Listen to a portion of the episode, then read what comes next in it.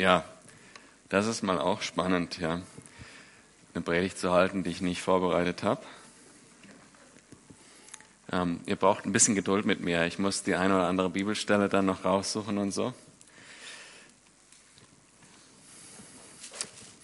Wir haben in den letzten Wochen nicht unangefochten, wie wir auch heute wieder sehen, äh, uns damit beschäftigt, wo stehen wir als Gemeinde, wo wollen wir hin.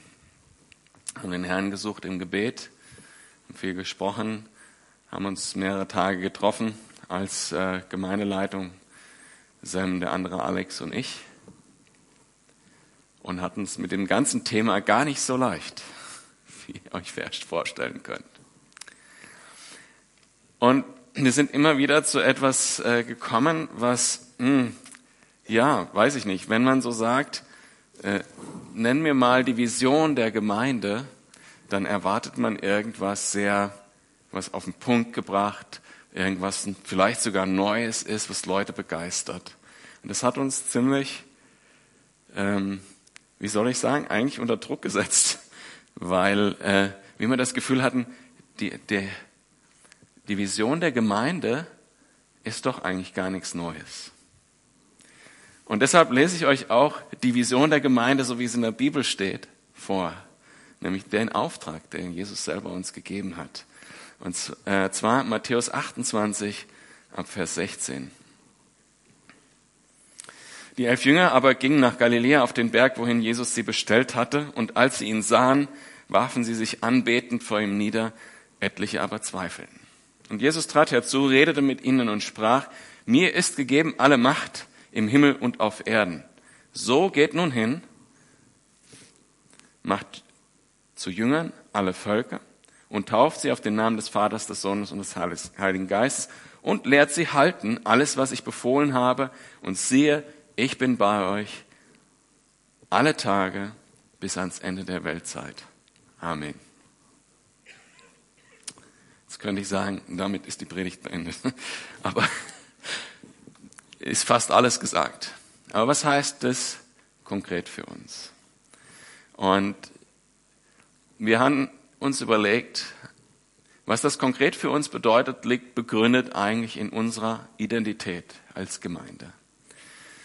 Und wenn ich den Begriff so benutze, ähm, dann glaube ich, wenn ich so durch die Reihen schaue, gibt es da vermutlich ganz unterschiedliche Vorstellungen. Hm, ich möchte das zurückbeziehen, nicht nur auf das, was Jesus gesagt hat, sondern was auch tatsächlich die Geschichte dieser Gemeinde ist. Und dieser Gemeindebewegung, in der wir sozusagen groß geworden sind. Und deshalb passt es auch ganz gut, dass äh, Jacques und François heute da sind und dass wir im zweiten Gottesdienst auch nochmal eine Aussendung haben werden von dem Kuno Becker. Das passt nämlich ganz gut so zusammen. Ähm, in dem allem, was wir tun als Gemeindebewegung, da, ähm, wenn, man, wenn man sich das so überlegt, auch in der Bibel, der allererste Vers in der Bibel und der erste oder die ersten Verse im Johannesevangelium, da steht sozusagen am Anfang Gott. Also am Anfang tut immer Gott was. Und so ist es auch bei dieser Gemeinde gewesen, bei dieser Gemeindebewegung gewesen und eben auch, wie wir gelesen haben, äh, Matthäus 28, als Jesus die Gemeinde überhaupt begründet hatte. Und deshalb ist für uns als Gemeindebewegung und als Gemeinde hier in Freiburg ein Vers besonders wichtig und der steht ähm, im Alten Testament. Äh, äh, da steht in äh, Sacharja 4, Vers 6, nicht durch Kraft oder durch Macht passiert irgendwas Vernünftiges, was Sinn macht, sondern durch meinen Geist, spricht der Herr. Wir können viel tun, aber unser Tun ist letztlich wertlos, wenn Gott nicht derjenige ist, der es tut. Deshalb sind wir auch, wenn ihr euch an, an die Predigt von letzten Sonntag erinnert, wir sind nicht darauf aus, irgendwelche Programme äh, zu, zu erzeugen, ähm, irgendwie oder auch über menschliche Überzeugungskraft jetzt äh, zum Beispiel die Gemeinde dazu bringen, mehr Geld zu spenden, damit wir mehr machen können. Wir sind der Überzeugung, dass Gott selber eure Herzen bewegt und die Herzen aller Gläubigen bewegt, damit er sein Werk tun kann. Und dass Gott selber durch seinen Geist aktiv ist in dieser Welt, um Menschen von ihrer Sünde zu überzeugen, sie zu Jesus zu rufen und zu erretten. Gott selber ist derjenige, der es tut. Und wenn man sich die Geschichte der Calvary Chapel Bewegung anguckt, es, sind es mächtige Dinge, die Gott getan hat. Und ein weiterer Vers, den ich mit euch lesen will, und dann äh, haben wir sozusagen, habe ich meine Pflicht in Verse lesen getan, die habe ich eben alle gerade noch rausgesucht. Ein weiterer Vers, der uns als Gemeinde wichtig ist, äh, der steht 2. Timotheus so ungefähr. So, jetzt finde ich ihn doch nicht, oder? Ähm, wo ist das denn jetzt? Irgendwie macht jetzt meine Bibel auch noch schlapp dazu.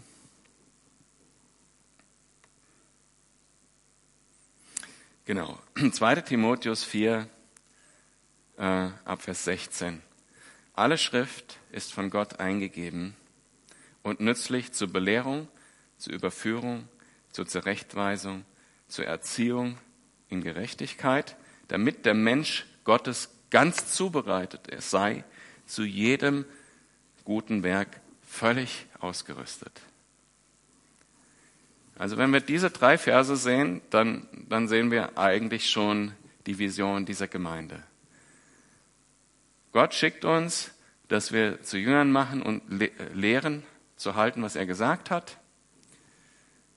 Er ist bei uns, eben durch seinen Geist, und er alleine tut eigentlich das Werk. Und das Werkzeug, was wir dazu haben, ist Gottes Wort. Und so war das auch 1995, als die Familie Calgary hier nach Freiburg kam, um diese Gemeinde zu gründen. Da gab es natürlich Umstände, durch die der Heilige Geist gewirkt hat und Menschen, in denen der Heilige Geist gewirkt hat, sodass diese Gemeinde gestartet ist. Und das macht schon viel unserer Identität aus. Wir sind als Gemeindebewegung eine Gemeindegründungsbewegung. Ähm, es hat über jetzt die Geschichte von Calvary Chapels, ähm, den letzten, das sind jetzt schon 40 Jahre, äh, viele, viele, über 1500 Gemeindegründungen gegeben. Das ist etwas, was sozusagen in unserer DNA ist. Und das ist hier in Freiburg nicht so präsent, wie das in anderen Gemeinden so ist, aber das ist der Auftrag, den uns Jesus gegeben hat. Geht. Nicht bleibt hier, sondern geht. Und äh, Jacques und François haben das zum Beispiel getan und gehen mit diesem Auftrag nach Luxemburg.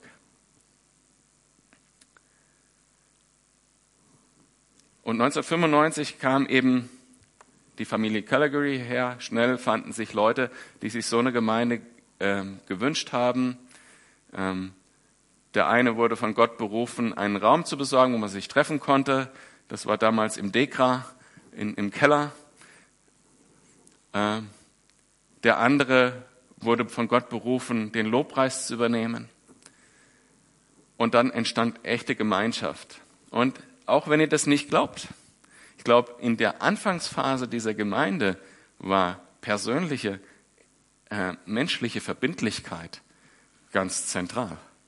Das ist eigentlich DNA unserer Gemeinde. Und wir pflegen das immer so als Klischee über unsere Gemeinde zu sagen, die Kell, die ist so unverbindlich. Aber das ist nicht und soll auch nicht Teil unserer Gemeinde sein. Damals gab es WGs, die gibt es übrigens heute noch, wo, wo wo Beziehungen gewachsen sind und wo die Gemeinde an sich so ein, eigentlich ein relativ gut verknüpftes Netz war.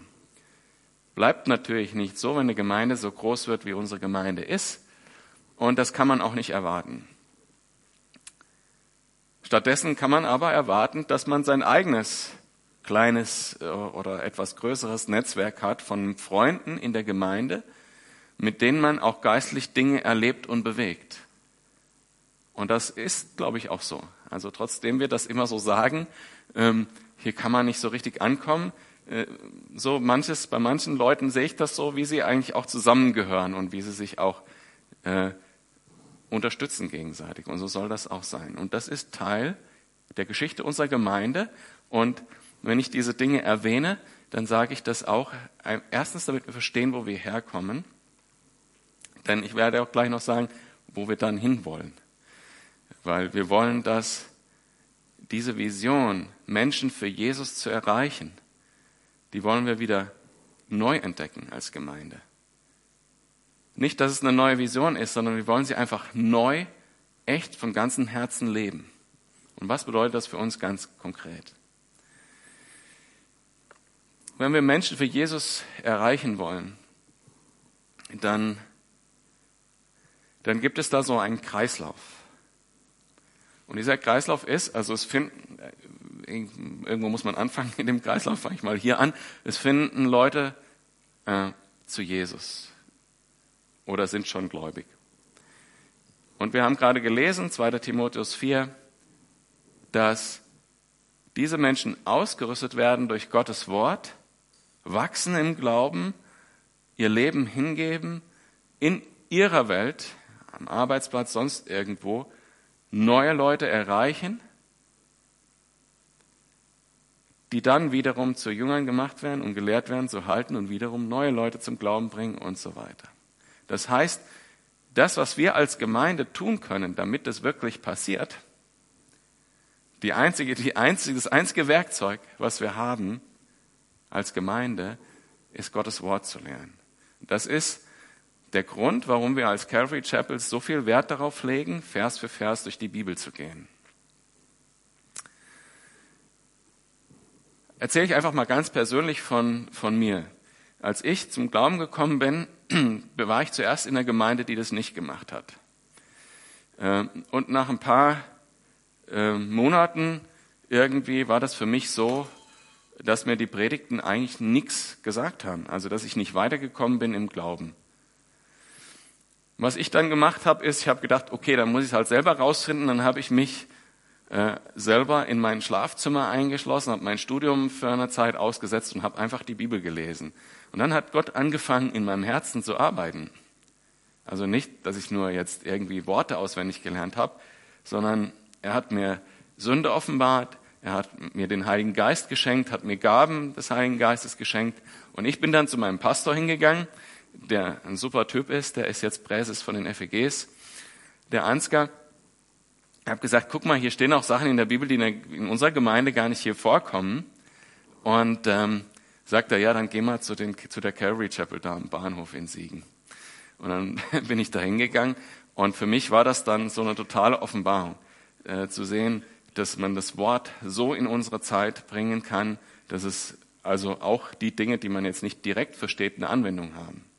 Weil die Dinge, ähm, die ich mir als Pastor nicht ausdenken kann, wenn ich predige, die Dinge, die vielleicht über meinen Tellerrand schon hinweggehen, ja, weil, weil ich selber noch nicht so weit gekommen bin, die, in denen werde ich herausgefordert, wenn ich den nächsten Vers lernen muss, den ich selber noch nicht verstehe. Und dann macht Gott in meinem Leben was und dann kann ich das euch weitergeben.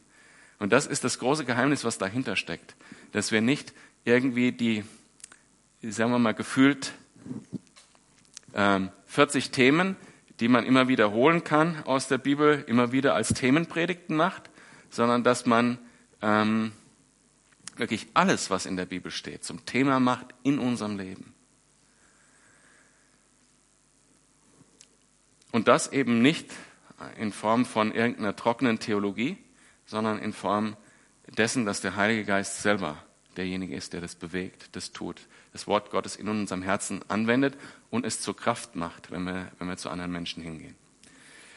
So, jetzt habe ich mich fast schon ein bisschen verplappert und ja, aber das ist mir wahnsinnig wichtig. Das ist Teil unserer Identität. Jetzt habe ich drei Dinge eigentlich erwähnt, ne? dass wir eine Familie, eine Gemeinschaft sind, Freundschaften, hier Freundschaftsnetzwerke Teil unserer Gemeinde sind, eine Verbindlichkeit, dass wir Gottes Wort in der Fülle äh, in unser Leben haben wollen und dass wir den Heiligen Geist wollen, so wie wir auch gesungen haben, dass er durch uns wirkt. durch Gottes Wort, aber auch durch Wunder und Dinge, die er einfach alles, was er tun will. Und das Interessante ist auch, dass sich das eh wirklich in über diesen 1500 Gemeindegründungen immer wieder bestätigt hat, dass Leute gekommen sind, teilweise Leute, die absolut kaputt waren, ihr Leben total, totaler Müllhaufen war, so gekommen sind, wie sie waren, so willkommen waren, wie sie waren und Gottes Wort gehört haben und verändert wurden durch den Heiligen Geist und durch das Wort. Und dass überall, wo die, wo die Gemeindegründung dann anfing, das Wort Vers für Vers zu lernen, dass, dass einfach Leute gekommen sind. Da brauchte man keine weiteren Programme, sondern weil, weil Menschen merken, da spricht Gott zu mir. Das will ich haben. Das brauche ich, um zu wachsen.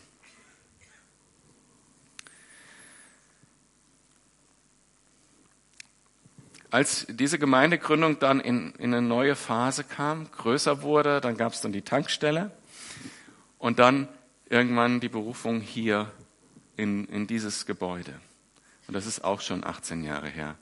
Kann man auch kaum glauben. So lange bin ich schon hier. Das ist für mich auch manchmal so. Und die Berufung hier in das Gebäude hat auch spezifische Dinge, glaube ich, mit sich gebracht, die Gott hier tun will. Also wenn wir sagen, wir wollen Menschen für Jesus erreichen, dann heißt es ja ganz konkret da, wo uns Gott hingestellt hat. Und dieser Ort hier hat äh, ein paar bestimmte Gegebenheiten, nämlich A, er ist direkt neben der Uni. B, ähm, das wisst ihr vielleicht gar nicht, hier lief die alte Stadtmauer von Freiburg. Wir sind sozusagen auf der Stadtmauer und wir sind direkt bei einem Stadttor. Und das alles sind Bilder, die man, also biblische Bilder, die man jetzt irgendwie interpretieren kann, was das bedeutet. Und es ist auch eine konkrete Berufung für uns, an wen wir uns wenden sollen. Und es hat Phasen der Gemeinde gegeben, wo wir das stärker getan haben. Zum Beispiel in dieser Stadt, hier auf der Straße, konkret gearbeitet haben. Da haben wir keinen Dienst mehr zurzeit, der das direkt aus der Gemeinde tut. Wir haben schon Leute, die aktiv sind äh, innerhalb der Gemeinde, aber es gibt keinen so einen Dienst mehr, der, der so aus der Mitte der Gemeinde irgendwie hier auf die Straße geht. Das haben wir zurzeit so nicht. Hm könnte sich ändern. Wir haben wieder angefangen, äh, Sachen zu verändern, äh, so dass wir mehr wieder auch die Studenten äh, ansprechen können. Und da möchte ich vielleicht mal ganz kurz an der Stelle mit einem Missverständnis, ein Missverständnis versuchen auszuräumen, dass wir Studenten erreichen wollen. Und ich meine, ich war damals als Student, als ich zum Glauben gekommen bin. Studenten zu erreichen heißt nicht notwendigerweise, dass man intellektuelle Themen anbieten muss. Ich würde sogar sagen, im Gegenteil. Für mich persönlich war es extrem wichtig, einfach runtergeholt zu werden. Auf die einfachen Tatsachen des Glaubens und, und auf die einfachen Dinge, um überhaupt Jesus finden zu können. Und äh, für mich persönlich war es diese einfache Frage, die mir ein Mensch gestellt hat an eine, eine Schwester. Äh, glaubst du jetzt, dass Jesus Gottes Sohn ist oder nicht? Da ist nicht viel Intellektuelles dran. Ja? Und dann hat der Heilige Geist zu mir gesprochen und äh, ich habe gesagt, ähm, ja. Und das Missverständnis wollte ich, wenn ich das sage, Studentenarbeit machen, aufräumen. Wir sind eine Gemeinde, wir wollen das vollständige Wort Gottes einfach predigen. So, dass es jeder anwenden kann. Selbst ein Student.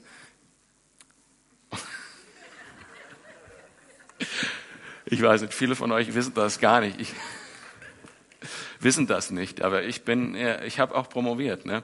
Ich bin schon Akademiker eigentlich. Also ich sage das als, aus Selbstkritik, wenn ich das sage. Ne? Ja, ich will keinen vor Kopf stoßen, habe ich vorhin gesagt. Zu spät. Gut, also das heißt, wir sind hier an eine bestimmte Stelle gestellt und das bedeutet auch, dass bestimmte Zielgruppen äh, unsere Aufgabe sind. Und ich denke, wir haben nicht nur diese Räumlichkeiten, wo wir an einer bestimmten Stelle sind, sondern auch noch die W29. Hier an dieser Stelle Studenten in die Stadt äh, wirken. Und dann gibt es noch einen Punkt, der ist mir eigentlich jetzt erst richtig klar geworden. Ich habe immer mal wieder darüber nachgedacht. Aber das Stadttor äh, in der Bibel äh, steht für Gerechtigkeit. Weil das der Ort war im, im, äh, im, im Altertum damals, wo Recht gesprochen wurde. Da saßen die Ältesten äh, im Stadttor und wenn jemand was hatte, kam man dahin. Das wurde im Stadttor besprochen und dort wurde Gerechtigkeit gesprochen. Also Gerechtigkeit ist äh, auch ein Thema, dem wir uns widmen sollten. So als Seiten, als äh, Randnotiz sozusagen. Ne? Ähm, die Mauer und die Stadttor steht auch für etwas, was unsere Gemeinde noch ausmacht, nämlich dass wir eine Gemeinde sind, die Leute aufnimmt, die von überall hierher kommen in dieser Stadt. Wir sind eine internationale Gemeinde.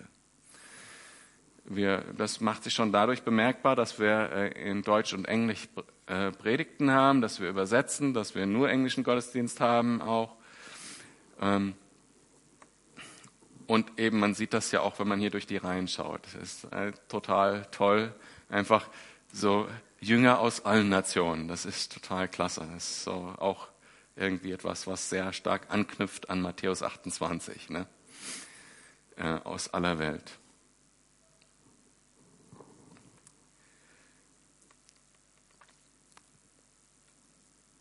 So, was, was heißt jetzt ganz konkret für uns, äh, wo, wo wir hinwollen? Jetzt, das sind alles Dinge, die ich jetzt bisher positiv formuliert habe und ich will auch dabei bleiben.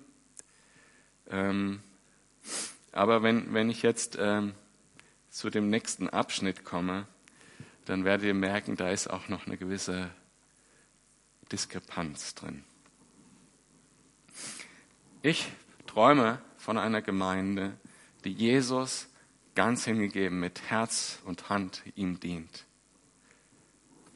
Was heißt das? Wenn wir darüber nachdenken, versetzt euch mit mir mal in den äh, Februar 2018, in einem Jahr, und träumt mit mir mal, wie sieht die Gemeinde dann aus? Was sind Aspekte, die, die ihr dann seht?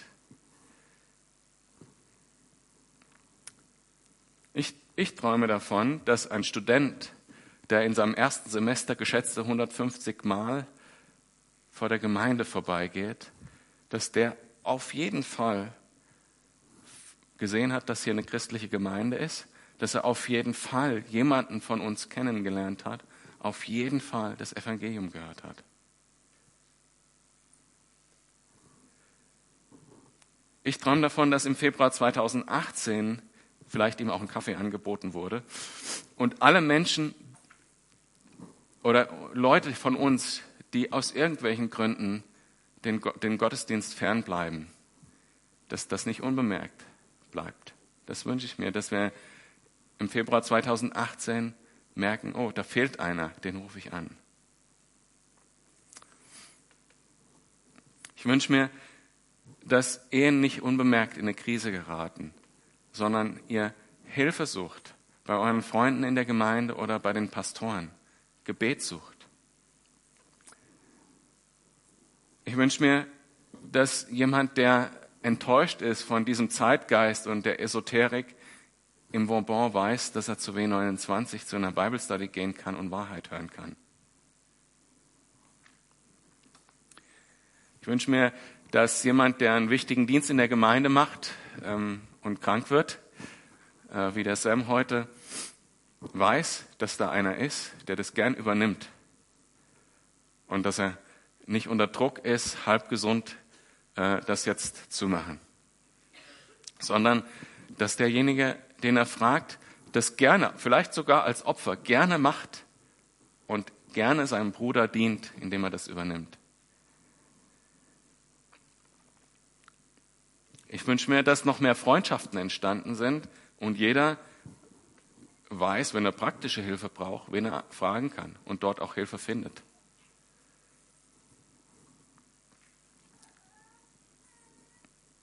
Ich wünsche mir, dass Kinder in unserer Gemeinde genug Raum haben, also auch physikalisch Raum. Und genügend Mitarbeiter, die gechillt in Liebe mit den Kindern umgehen können. Und wenn du dich in dich hineinhörst und auf dein Herz hörst, was der Heilige Geist vielleicht zu dir sagt, würdest du auch solche Sätze bilden können, was du dir wünschst, wie die Gemeinde im Februar 2018 aussehen soll. Und das soll kein Traum bleiben. Das sollen keine Wünsche bleiben.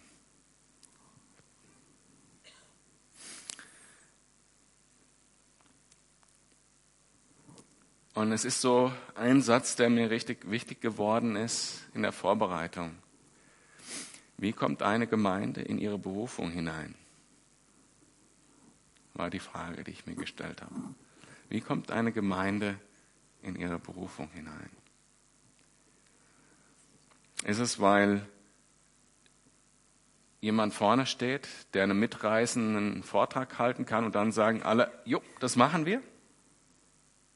Oder alternativ, suggestiv gefragt. Oder ist es, weil jeder Einzelne Gott fragt, was soll ich tun? Was ist meine Berufung und dem folgt? Ihr wisst, was die Antwort ist, weil es eigentlich total selbsterklärend ist, wenn man die Gemeinde kommt in ihre Berufung, wenn jeder Einzelne in seine Berufung kommt. Und der Weg, dass jeder Einzelne in die Berufung kommt, ist wiederum, dass wir ausgerüstet sind durch Gottes Wort.